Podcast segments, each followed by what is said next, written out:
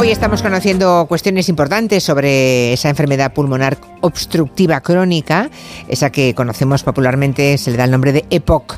Bueno, hay una campaña con un lema muy elocuente, el lema dice con un par de pulmones y la ha puesto en marcha la compañía farmacéutica GSK dentro de una iniciativa que lo que nos dice es que si el pulmón está sano, el futuro está sano también, ¿no? Tenemos a la doctora Esperanza Doña, ella es neumóloga en el Hospital Regional Universitario Carlos Haya en Málaga eh, y con ella vamos a hablar de, esta enfermedad, del EPOC. Eh, doctora Doña, buenas tardes. Hola, buenas tardes, ¿qué tal?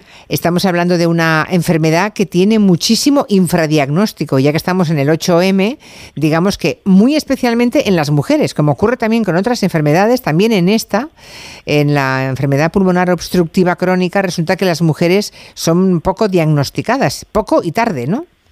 Pues sí, pues sí, eh, lleva muchísima razón. En la EPOC eh, tenemos un problema muy importante y es la altísima tasa de pacientes que están sin diagnosticar. Eh, más del 74% de los pacientes con EPOC nos quedan por diagnosticar. Pero es que además es más probable que no te diagnostiquen una EPOC si eres una mujer que si eres un hombre. ¿Y eso a qué, se, a qué se debe, doctora? Pues mire, eh, aquí juegan muchos factores, eh, tienen muchos factores un papel importante. Entre ellos, los síntomas de la enfermedad pulmonar obstructiva crónica son muy inespecíficos. Eh, la sensación de falta de aire en muchas ocasiones se achaca a otras cosas. Es decir, cuando un paciente empieza a notar dificultad para respirar, lo puede atribuir a que ha ganado peso o que tiene menos actividad física o simplemente que ha pasado el tiempo. un factor que tiene muchísimo peso en esta enfermedad es el tabaquismo. Y clásicamente la mujer se incorporó más tarde al hábito tabaquico que el hombre, cuando ahora mismo eh, las tasas de tabaquismo en la mujer tienen unas cifras altísimas y esto ha hecho que la EPOC ha crecido mucho, mucho entre las mujeres pero como no había, digamos, la misma cantidad de fumadoras que fumadores en el pasado, es como si los especialistas, ¿no? Como el sector sanitario y también las propias mujeres no piensen nunca en eso. Ya hemos dicho que em, es una enfermedad, esta enfermedad respiratoria, el EPOC, eh, que es prevenible, que es tratable y que mm, ese 75% de pacientes que aún no han sido diagnosticados, eh, no sé qué pueden hacer para cambiarlo. Es decir, que, qué síntomas tienen para que si alguien nos está escuchando sepa mm, que tiene que ir al médico, siempre a su médico, para que le pongan la etiqueta, ¿no? Para que sepan, para que puedan diagnosticarle. Pues es muy importante eh, poner el foco sobre esto. Cuando el paciente, un paciente que es fumador o que ha sido fumador, empieza a notar eh, sensación de falta de aire con actividades con las que antes no las tenía, como puede ser simplemente salir a comprar o subir un tramo de escalera, tenemos que pensar en esta enfermedad. La EPOC es la gran desconocida. Eh, solamente el 17% de la, de la población española conoce lo que es la EPOC. Es la cuarta causa de mortalidad en España y la tercera en el mundo. Pero cuando hablamos de causas de mortalidad, pues la gente piensa en cardiopatía isquémica o en cáncer, raramente piensa en la EPOC. y es la tercera. Es la tercera, causa, sí, sí, es muy curioso esto. Claro, es muy, difícil poner el foco cuando no se sabe, cuando no se conoce la enfermedad. Por eso es tan importante la, labor que están haciendo en, difundir esta información. Y los síntomas entonces, decía doctora, que es mm, cosas que hacíamos antes que de pronto nos cuesta más, pero no quiere decir, no sé, lo digo porque me, parece ¿No hay, ¿No hay más pistas? Por ejemplo, alguien que nunca haya fumado, ¿es imposible que tenga esta enfermedad o sí puede tenerla? No es imposible. El factor que más pesa en nuestro medio es el tabaquismo, pero tenemos otros, como la exposición a contaminación ambiental, como las alteraciones genéticas, el bajo desarrollo, un desarrollo pulmonar inadecuado. Hay muchos factores que pesan en esta enfermedad, pero el que más peso tiene ahora mismo en nuestro medio es el factor de riesgo más importante en nuestro medio es el tabaquismo. No es el único síntoma la dificultad para respirar, también la tos, la expectoración crónica, el notar ruidos de respiratorio. Además, normalmente no se tiene solo un síntoma, se suelen eh, agrupar varios síntomas. Entonces, hay que pensarlo, pues sobre todo en eso, eh, cuando tenemos un antecedente de tabaquismo y cuando aparecen estos síntomas muy importantes, acudir a nuestro médico. Y cuanto más pronto, mejor.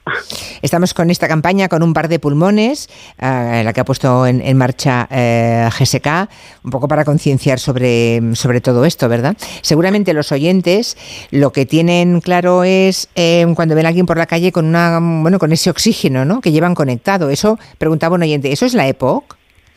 Pues muchos de los pacientes, no es eso la EPOC, pero sí muchos de los pacientes que vemos con oxígeno tienen EPOC. Eh, es una enfermedad que se puede prevenir y tratar. Cuanto más pronto actuemos sobre ella, mejor.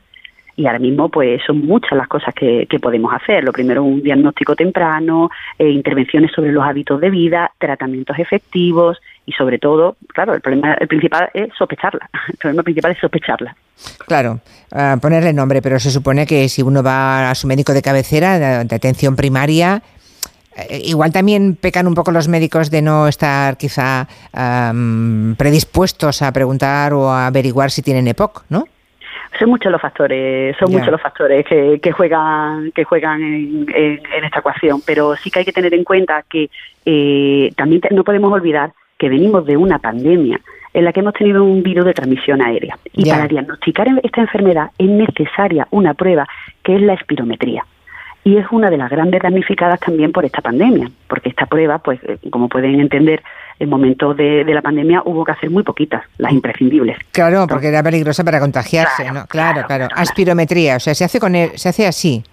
Se llama, el nombre es espirometría con T broncodilatador y es una prueba muy sencilla. Es una sencilla y nada dolorosa, supongo, ¿no? nada, nada. Efectivamente, efectivamente, nada, nada dolorosa, muy mm. fácil de hacer y que, y que hay que hacerla para poder diagnosticar la enfermedad. Aquí un oyente que pregunta en Twitter que si, si tiene algún tipo de componente genético, porque su padre tiene EPOC y su hermana, o sea, su tía también. Sí, sí, sí, sí. ¿Hay componente genético? Sí, lo, he nombrado antes. Eh, hay varios factores de riesgo que pueden favorecer eh, esta enfermedad. Algunos de ellos el déficit de alfa-1 antitricina, que es un, un, componente genético. Entonces, pues también como he hablado antes de la contaminación ambiental, eh, la contaminación en ambiente cerrado. En nuestro medio no se utiliza mucho, pero los combustibles de biomasa y, cocinar en el interior con cocina de leña, por ejemplo. Muy bien, pues eh, recuerden, eh, si tienen algún tipo de interés o alguna duda al respecto, pueden entrar en pacientes.gsk.es. Hay incluso un canal de podcast, creo recordar, ¿no? Hablando sobre el EPOC. Sí, sí, sí, sí. Porque lo importante es diagnosticar a esas personas que todavía no saben que padecen esta enfermedad pulmonar obstructiva crónica o EPOC. Doctora Esperanza Doña, de, del Hospital, neumóloga del Hospital de Carlos Allá de Málaga. Muchísimas gracias y buenas tardes. Muchísimas gracias y, de verdad que se agradece mucho esta labor que están, están haciendo porque esta información es muy importante difundirla y la verdad que a los médicos no, nos ayudáis mucho, así que muchas gracias. Muchas gracias. Un placer. Enseguida tenemos aquí a Jorge Morales.